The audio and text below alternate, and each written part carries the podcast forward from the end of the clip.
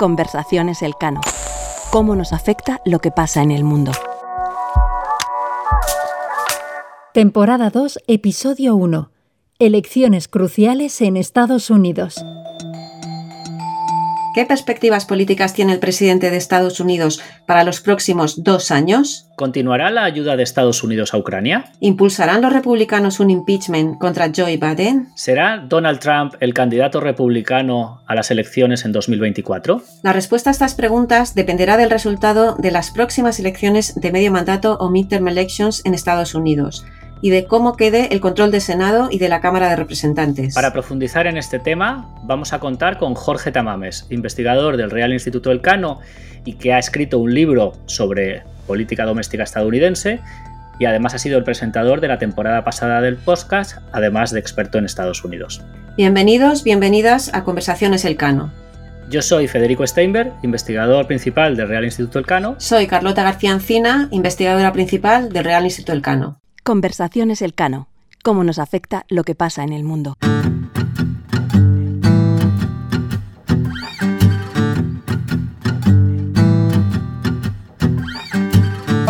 El martes 8 de noviembre de 2022, con la celebración de las midterm elections en Estados Unidos, asistiremos al primer gran referéndum sobre la era del gobierno de Biden y una prueba de hasta qué punto los votantes apoyan el ala trumpista del Partido Republicano. ¿Qué está en juego en las elecciones midterm de medio mandato? Están en juego los 435 escaños de la Cámara de Representantes y un tercio del Senado, en concreto 34 de sus 100 escaños. Además, se elegirá a más de la mitad de los gobernadores, así como a numerosos cargos en el ámbito estatal y local y, además una amplia gama de referéndums y consultas locales. Pero para entender todo esto mejor, es importante que demos algunos apuntes sobre el sistema político norteamericano y las elecciones de medio término. Estados Unidos es un sistema presidencialista, con importantes pesos y contrapesos institucionales.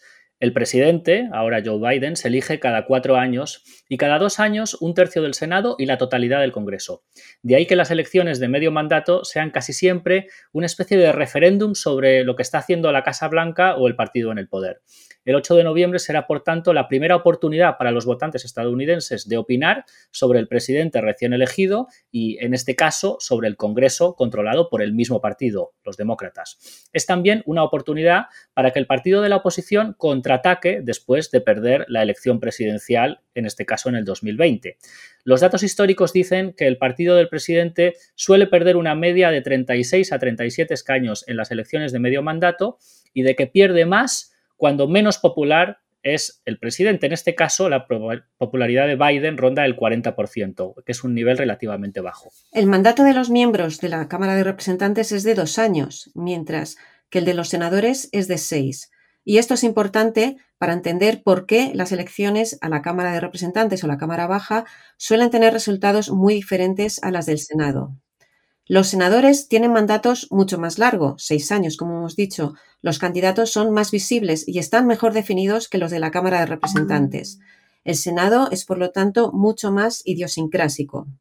Además, estas elecciones de medio mandato suelen tener una participación más baja que las presidenciales y suelen favorecer a los republicanos, que suelen votar más mientras que la abstención suele ser más alta entre los demócratas, quizás por tener una base electoral más diversa y por tanto más difícil de movilizar.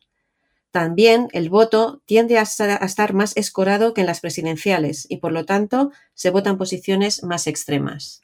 Cada 10 años se redistribuyen los escaños de la Cámara Baja utilizando la información demográfica del censo, que va variando. Los estados que aumentan su población en relación con otros ganan escaños y los que disminuyen en relación con otros pierden escaños. Este proceso se traduce en el rediseño de los distritos, una redistribución que puede ser controvertida y que muchas veces deciden los tribunales. Teniendo en cuenta la última redistribución y la figura del gerrymandering, los republicanos ya parten con cierta ventaja.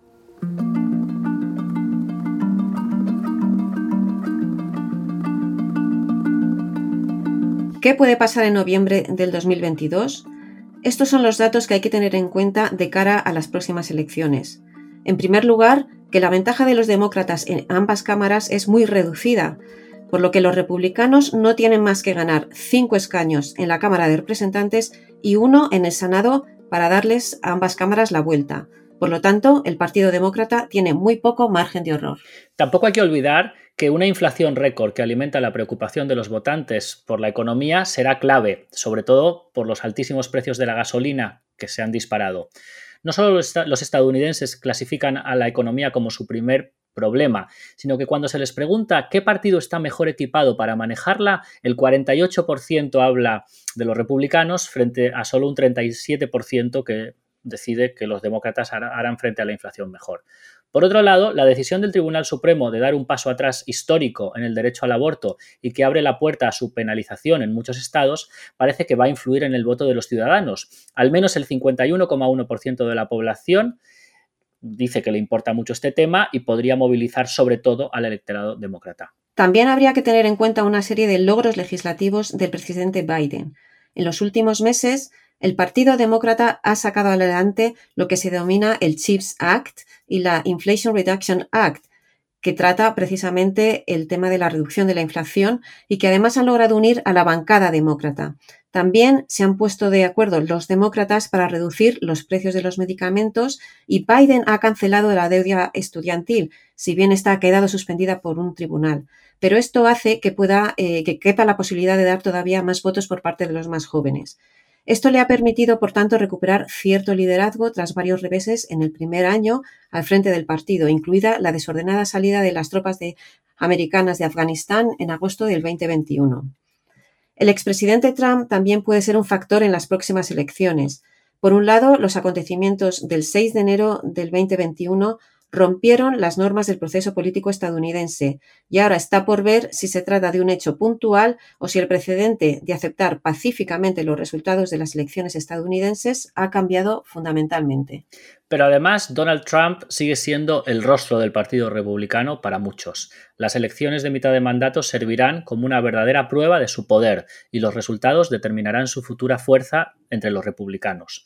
Teniendo en cuenta todos estos datos y acontecimientos, la verdad es que en los últimos meses la campaña es más bien un zigzag, con subidas y bajadas en la intención de voto para los distintos partidos. Según los últimos datos, las previsiones dan a los demócratas una probabilidad de entre el 56 y el 67% de mantener su mayoría en el Senado y a los republicanos entre el 70 y el 83% de posibilidades de hacerse con el control de la Cámara de Representantes. Lo que parece es que nos vamos a encontrar, por tanto, con un tsunami republicano, pero dos olas, una ola roja, es decir, una ola eh, en las carreras en las carreras estarán determinadas por el crimen, la inmigración, la inflación y el miedo a la recesión, y una ola azul o demócrata en la que el tema del aborto y las amenazas a la democracia sean las más importantes.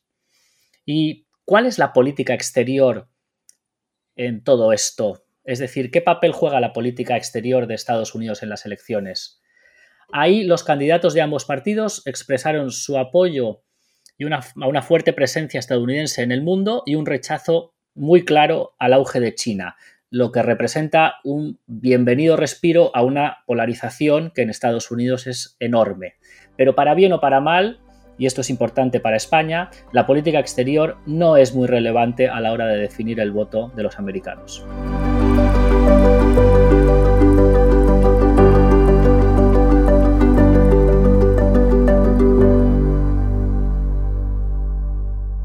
Conversaciones Elcano. Cómo nos afecta lo que pasa en el mundo.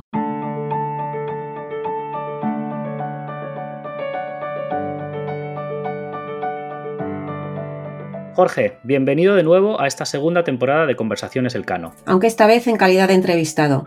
¿Cómo se siente estando al otro lado? Hola, muy buenas. Pues sí, efectivamente, el, entrevistador entrevistado. Bueno, a ver, a ver qué tal se me da. Yo con muchas ganas de estar aquí, así que muchas gracias por la invitación. Bueno, vamos a empezar hablando de los temas clave. ¿Qué podemos esperar de estas elecciones de medio término?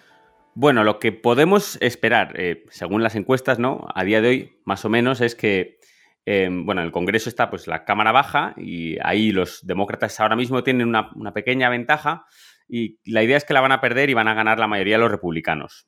Mientras que en el Senado, que ahora mismo está dividido 50-50, pero donde los eh, demócratas tienen el voto del desempate, que es el de la vicepresidenta, ¿no? porque tienen el gobierno, eh, pues el Senado no está claro en qué dirección va a ir. Em, bueno, en teoría, esto deberían ser buenas noticias para el Partido Republicano, eh, porque al fin y al cabo, pues eh, recupera la Cámara Baja. el problema es que, claro, aquí hay una cuestión, un problema de gestión de las expectativas. Mm, hace cuatro meses el Partido Republicano parecía que iba a ganar con, un margen abrumador en la Cámara Baja, que iba a recuperar el Senado, es decir, que, que iba a dar un varapalo a, a, Joe Biden y a su administración, ¿no? En este contexto como de, bueno, malestar económico debido a la inflación y demás.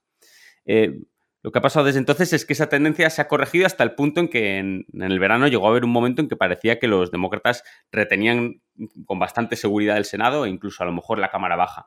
Bueno, lo que parece ahora es que, eso, lo que decía antes, que van a, van a perder los demócratas la Cámara Baja y el Senado habrá que ver.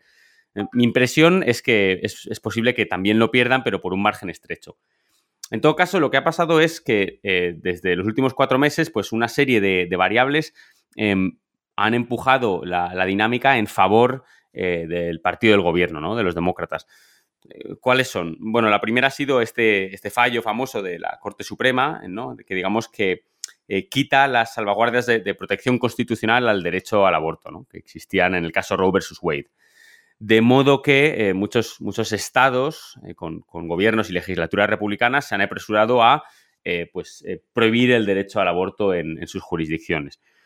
Bueno, esto no deja de ser, digamos que la, agenda de una mm, minoría electoral en Estados Unidos. La mayor parte del país está muy en desacuerdo con esta decisión y con esta dinámica y parece un claro caso de que, bueno, pues digamos, el, ala más conservadora de los republicanos se ha pasado de frenada, ¿no? Ese es, un factor que ha movilizado al, electorado demócrata. Otro es que, efectivamente los propios republicanos, viéndose en una situación de, ventaja electoral, han terminado por nominar a una serie de candidatos que son pues, de, su ala más extremista y que incluso para las bases eh, republicanas son, son, digamos, de, demasiado eh, o extravagantes o demasiado extremistas o con los que no terminan de conectar. O bueno, algunos es que directamente no, no son muy articulados y, en fin, eh, no, están haciendo una gran labor en estados en los que, en teoría, ¿no? Eh, eh, ceteris paribus, como dicen los economistas, pues podrían haber ganado. y luego está la cuestión de que Biden durante el verano, pues, bueno, es un personaje al que tanto la oposición como su propio partido le daba casi por muerto políticamente y sin embargo ha tenido una serie de, de éxitos legislativos. Entonces, por todas estas razones, los demócratas llegan, eh, bueno, con, una perspectiva algo mejor que, la que tenían hace, hace, medio año, que, bueno, como era nefasta, pues digamos que, era difícil de empeorar, ¿no? En ese sentido. Eh, ¿Qué puede pasar? Bueno, creo que lo interesante al final es esto de que, ¿no? Está aquella frase de que el, poder desgasta a quien no lo tiene. Si los republicanos eh, ganan con un margen muy estrecho o ni siquiera ganan lo que las encuestas les prometen, se van a encontrar en una situación francamente complicada porque es un partido muy dividido, ¿no? Entre, digamos, eh, los republicanos más tradicionales que quisieran una vuelta a un, bueno, pues eh, ser un partido muy conservador, pero dentro de una especie de normalidad institucional, em, a la, bueno, los, que, los seguidores de Trump, que son la mayoría del partido, o incluso em, pues, algunos nuevos candidatos que, que, intentan presentarse en estas elecciones y que son aún más extremistas, ¿no? Eh, pienso, por ejemplo, en los que está financiando este mm, multimillonario de Silicon Valley, Peter Thiel, que, muchos de ellos tienen una agenda abiertamente autoritaria, ¿no? Ni siquiera usan el pretexto de las guerras culturales para intentar, bueno, castigar la oposición, sino que, es que expresamente creen que Estados Unidos debería ser un país eh, en el que el Estado prescribe qué cosas hacer de una manera muy, muy tosca. Ahí, Jorge, perdona, básicamente me estás diciendo, nos estás diciendo que hay, hay trumpistas más duros que Trump, porque muchas veces se plantea este tema de realmente, bueno, si no es Trump, los demás republicanos, aunque sean trumpistas, no van a tener esa línea, pero estás, estás planteando que detrás han venido algunos que, que, o han aprendido de Trump o han seguido esa línea y que básicamente tenemos posibles, eh, yo estoy pensando incluso en presidenciables a 2024, eh, que son trumpistas, aunque Trump no se pudiera presentar. Sí, bueno, es que, vamos, mi impresión es que mm, Trump, su, carisma radica en que, aunque ha sido presidente y lideraba a los republicanos, es una figura que se ve como ajena a la política y anti-establishment.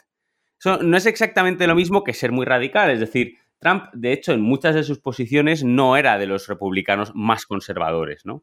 Em, y luego pasa otra cosa, que es que Trump, eh, pues tanto en, su aproximación a la política, eh, es una persona bastante deslavazada, ¿no? O sea, nunca se esforzó por realmente tomar las riendas del Estado y, hacerse con una agenda legislativa coherente, sino que, bueno, iba un poco, durante sus cuatro años en el poder, daba bandazos eh, según, según en función pues, de, sus cambios de humor o de la gente con la que eh, tenía pues, em, más o menos dificultades en llevarse bien. Y entonces hay, como toda una fracción del Partido Republicano que querría una especie de trampismo más coherente ¿no? con, los exabruptos de Trump, pero que, realmente tampoco tiene un vehículo para realizar esa apuesta, porque aunque hay candidatos que intentan como hacer una especie de trumpismo sin Trump, em, realmente es un fenómeno que no, funciona sin esa figura, ¿no? Sin esa especie de carisma que tiene Trump para las, para las bases republicanas. Y, ese aura de, de, en el fondo, no ser un político, ¿no? No ser como los demás. Eh, y que, ha conseguido retener incluso después de estar cuatro años en el despacho Val. Jorge, una pregunta. Eh, también el, factor Trump, ¿no? Que es una característica de estas, de estas elecciones de medio mandato que hemos estado viendo. Cuando tú has mencionado, has apuntado precisamente que en el verano em, el viento soplaba, parece ser que un poquito más a favor de los demócratas. Uno de los factores, además de los que has mencionado, es precisamente, por ejemplo, el tema de, los documentos que fueron incautados por el FBI en Mar-a-Lago. Y eso parece ser que favoreció de alguna manera también esos, ese viento, ¿no? A favor de de, los demócratas. Por lo tanto, Trump no parece que sea eh, un factor eh, siempre em, positivo, no lo está siendo, ¿no? No, está siendo algo positivo, ¿no? Estas midterms. Sí, Trump es un, es un candidato, es un personaje que es sorprendente y que tiene una enorme capacidad para escandalizar ¿no? a la gente que tiene enfrente. Entonces, solo por eso ya, aparte de las bases republicanas, les entusiasma. Eh, pero yo no tengo claro hasta qué punto es eso, como tú dices, eh, un, gran activo electoral. Es que hay que tener en cuenta que las elecciones de 2016 que gana, eh, bueno, las gana por el colegio electoral, pero las gana con, muchos menos votos que Hillary Clinton, ¿no? Es que eso es algo a tener en cuenta. Entonces, bueno, es, una figura que, en gran parte nos explica sin, cierto grado de suerte, ¿no? Y de, tener una, mala adversaria en, en 2016. pero que efectivamente a los republicanos Em, les, causa, mm, no sé, no sé si más eh, dolores de cabeza que alegrías o sí, yo tengo la sensación de que, de que los republicanos que llevan en el Senado pues más tiempo, como, como Mitch McConnell, por ejemplo, eh, eh, preferirían vivir en un mundo donde, donde no está Trump, ¿no? Para darles la tabarra. Lo que pasa es que eh, Trump, con todo, es, un personaje inmensamente popular entre las bases del Partido Republicano. Entonces, están, ¿no? Como dice la expresión en inglés, entre, entre una roca y un lugar duro, ¿no? No pueden ir ni para un lado ni para otro. Aquí, bueno, ya hemos, has completado las, eh, digamos, eh, elementos de Trump, ya nos ha colado rápidamente en, los asuntos de, la campaña, pero evidentemente las razones que van a guiar el voto, eh, pues, pues van a ser, algunas las has mencionado ya, pero ¿podrías decirnos hasta qué punto es todo precios de gasolina o cuáles son los temas fundamentales que se van a estar debatiendo en la campaña? Sí, en, la campaña hay básicamente dos temas fundamentales y un poco en función de cuál te preocupe vas a votar una opción u otra, ¿no? Estoy simplificando, pero básicamente si te importa mucho la inflación es probable que votes republicano, ¿no? Porque la economía va mal y atribuyes eso a, la labor de Joe Biden. Y si lo que te preocupa es el derecho al aborto por la resolución de la Corte Suprema, pues vas a votar demócrata, ¿no? Eh, ¿Cuál es la ironía de esto? Que realmente ni el control de la inflación ni el del derecho al aborto en este caso tienen que ver con nada que pueda hacer Joe Biden, ¿no? Em, es decir, eh, me, explico, la, inflación eh, viene en general lo que más malestar eh, genera en Estados Unidos, donde ahora mismo ronda un 8%, son los precios del petróleo, que van fluctuando pues un poco en función de, bueno, parecía que en verano caían con, con a medida que la economía china dejaba de crecer, ahora con el nuevo acuerdo eh, para restringir su producción parece que vuelven a subir. Entonces eso pues, pues genera un malestar constante, aunque no es un problema más grave que en Europa, ¿no? Digamos que la razón por la que eh, la inflación en Estados Unidos se está dando es porque la recuperación post-COVID fue muy fuerte, em, hasta el punto en que, bueno, la economía lleva generando una, media de en torno a 500.000 puestos de empleo cada mes durante 2022. Eh, y la Reserva Federal, el Banco Central de Estados Unidos, se ha planteado que la economía está sobrecalentada, ¿no? Entonces, eh, no le queda más remedio que subir los tipos de interés eh, para, digamos, eh, frenar lo que puede ser una, espiral inflacionaria, ¿no? La Reserva Federal es como que quiere evitar pues, volver a los años 70, cuando se tardó mucho en reaccionar frente a la inflación y se generó una espiral precios-salarios que después costó mucho contener. Lo que pasa es que, claro, ese esfuerzo de, contener la inflación se hace eh, a costa de la recuperación económica, ¿no? de enfriar la economía. Entonces ahí hay una tensión muy difícil de resolver, pero que, insisto, es que no depende de Joe Biden, ¿no? Depende de Jerome Powell, depende de la Reserva Federal. El, riesgo de, la economía estadounidense es que, como atraviese, lo leí el otro día, que me pareció una analogía interesante, un momento como el del, como el del coyote en los dibujos del coyote y el correcaminos, cuando, cuando corre por un barranco, lleva un rato corriendo por el barranco y se da cuenta que está en medio del aire y entonces se cae y se pega una castaña. ¿no? Es decir, que el consumidor americano siga eh, eh, consumiendo y, como digamos, actuando como estaba al, principio del post-confinamiento y de repente se encuentre con un panorama económico mucho peor y una subida de tipos de interés, ¿no? Y que haya una especie de, golpe eh, bastante, bastante notable para la economía estadounidense. Y con, la cuestión del aborto, pues es que, de nuevo, esto depende de la Corte Suprema. Entonces, ahí, ¿qué cosas podría hacer la administración Biden? En teoría, podría eh, nominar, digamos, ampliar el número de jueces que se sientan en el banquillo de la Corte Suprema. O podría destituir al presidente de la Reserva Federal, pero son, son medidas que se considerarían como un atentado contra el funcionamiento normal de las instituciones en Estados Unidos, que Trump, si estuviese en el poder, muy posiblemente contemplaría hacer, ¿no? Si se le presentase a él esta situación. Pero en tanto que los demócratas se han presentado como garantes de una cierta normalidad institucional en Estados Unidos, no van a tomar ninguna decisión de este tipo. Entonces, se da la paradoja de que las dos cuestiones que dominan la, la agenda de la campaña cuestiones sobre las que el gobierno federal de Estados Unidos tampoco tiene muchísimo margen para actuar.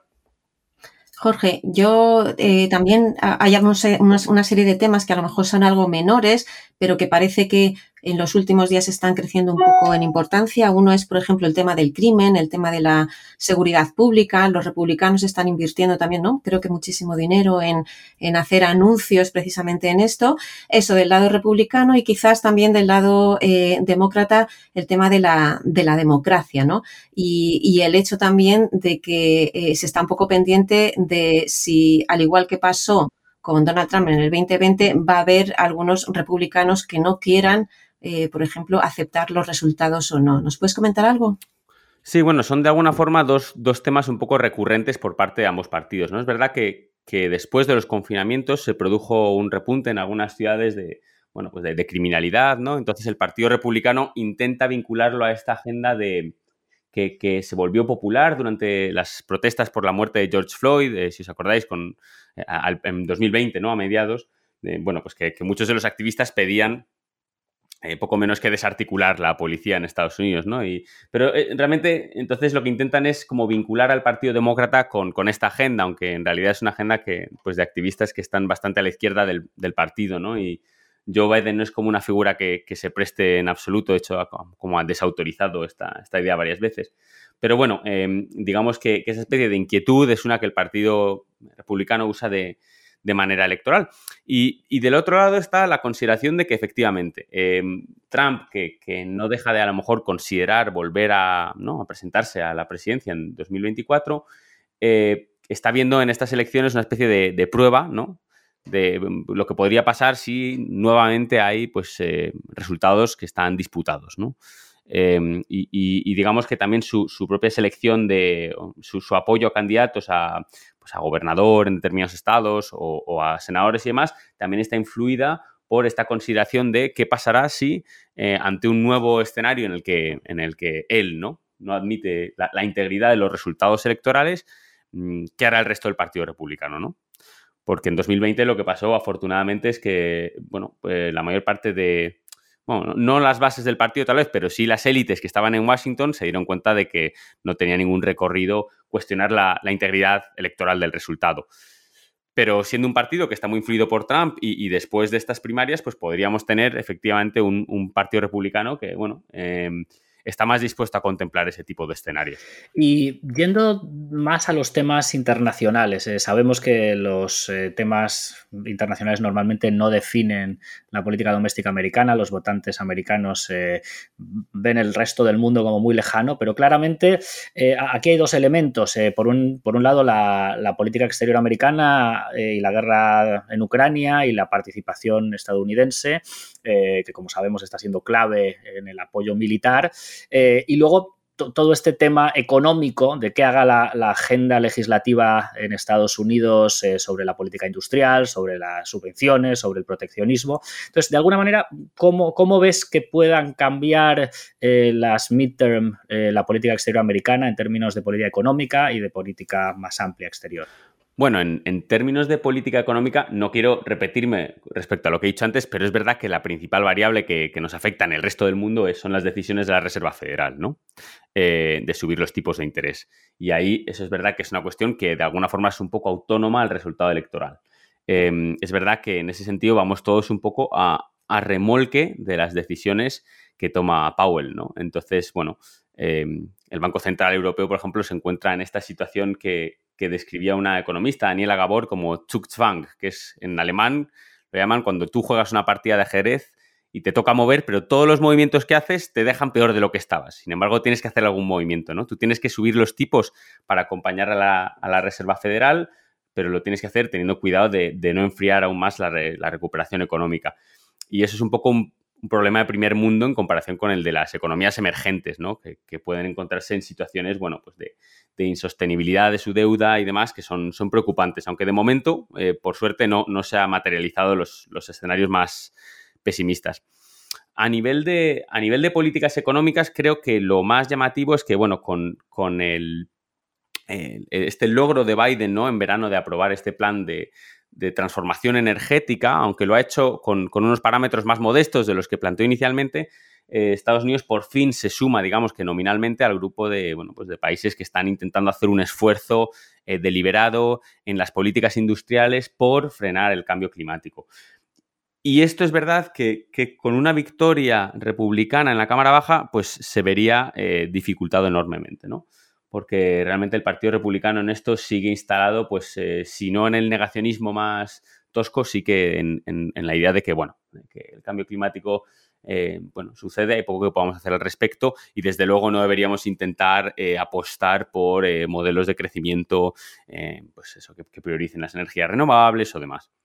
Em, hay que decir que la propia crisis de Ucrania también ha empujado un poco a, a Estados Unidos a reforzar su papel como exportador de energía y de combustibles fósiles, ¿no? También, es decir, de, petróleo y de, gas licuado. Entonces, bueno, no, es simplemente tan sencillo como decir que los eh, demócratas sí tienen una idea de qué hacer y los republicanos no.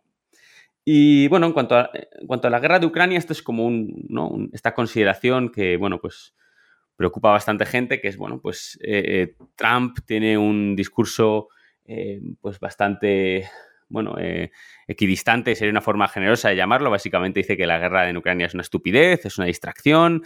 Em, él siempre intentó cultivar una buena relación con Vladimir Putin y eh, la idea es que un, partido republicano, eh, pues con, una mayoría legislativa, podría empezar a obstaculizar el papel que hasta ahora ha desarrollado Estados Unidos apoyando a Ucrania. Yo aquí, eh, eh, en lo que respecta al Congreso de Estados Unidos, eh, bueno, creo que los, republicanos en general, cuando se han aprobado medidas de, apoyo a Ucrania, la mayor parte han pasado con mayorías amplias y creo que ese no es, no es tanto el peligro. y realmente creo en el caso de Ucrania que, bueno, y esto se ha dicho anteriormente, pero eso es como otro error en la larga lista de errores de Putin, es no haber invadido Ucrania cuando Trump era presidente, ¿no? porque eso hubiera facilitado mucho el, curso de los acontecimientos que, él pretendía eh, o, que él esperaba encontrarse. En cualquier caso, yo creo que, no se va a dar un, giro de 180 grados en la posición de Estados Unidos respecto a Ucrania después de estas elecciones. Eh, por lo que comentaba de, los propios republicanos en el Congreso y también porque al final del día, eh, dentro de que la presidencia estadounidense a nivel doméstico hay muchas cosas que, en las que está muy limitada como institución, sigue siendo la institución más importante de cara a definir la política exterior, ¿no? Con muchísima diferencia. Em, por lo tanto, creo que, bueno, es, una consideración a tener en cuenta, pero no, no, digamos que no hace falta ser especialmente alarmistas. y además entiendo que sobre China no va a haber un cambio radical, ¿no? No, eh, disculpas, se me ha pasado China, pero efectivamente con China ni lo he mencionado porque creo que no va a haber un cambio radical, ¿no? Hay que tener en cuenta que, Trump fue muy ruidoso con China, pero las inquietudes con China se remontan a, a Obama, ¿no? A, Hillary Clinton escribe aquel famoso artículo del pivote a, Asia em, a principios de la década de 2010, es decir, la administración Obama ya identifica que, China va a ser su principal rival, lo que pasa es que intenta competir con China con un enfoque más multilateral, ¿no? con este tratado, el acuerdo transpacífico. Em, y bueno, eh, Trump de alguna forma, en este caso como con muchos otros, lo que hace es como Mm, tirar la cortina de, ¿no? Digamos, de, bueno, de, lenguaje diplomático y de, mantener las apariencias y decir, bueno, pues nos llevamos mal con China y esto es lo que hay. Y vamos a competir económicamente y vamos a, usar incluso el, peso del Estado americano para interferir en la economía china, ¿no? De una manera muy explícita. Y, esto es algo que los demócratas no han revertido, es decir, la administración Biden tiene muy claro que, bueno, pues que China es su, principal eh, rival, realmente su único rival en la arena internacional, ¿no? en, términos de capacidades estructurales. Eh, Rusia es eh, un problema, pero hasta cierto punto una distracción de lo que será el, pulso que va a definir el futuro de Estados Unidos en el mundo. Y, bueno, eh, en este sentido, el, enfoque es diferente. Se intenta contar algo más con los socios europeos de Estados Unidos. pero bueno, yo creo que, que digamos que además por la parte china, ¿no? Acabamos de ver el, Congreso del Partido Comunista de China, pues eh, con una especie de reafirmación del poder eh, casi absoluto de Xi Jinping, yo creo que, lo que conforma es pues un panorama de, más choque entre, entre estas dos grandes potencias. Jorge, vamos a tomar buena nota de todos tus apuntes. Muchísimas gracias por compartir tus impresiones en Conversaciones El Cano. Ha sido un placer, Jorge. Gracias. Gracias a los dos, ha sido un placer. Conversaciones El Cano cómo nos afecta lo que pasa en el mundo.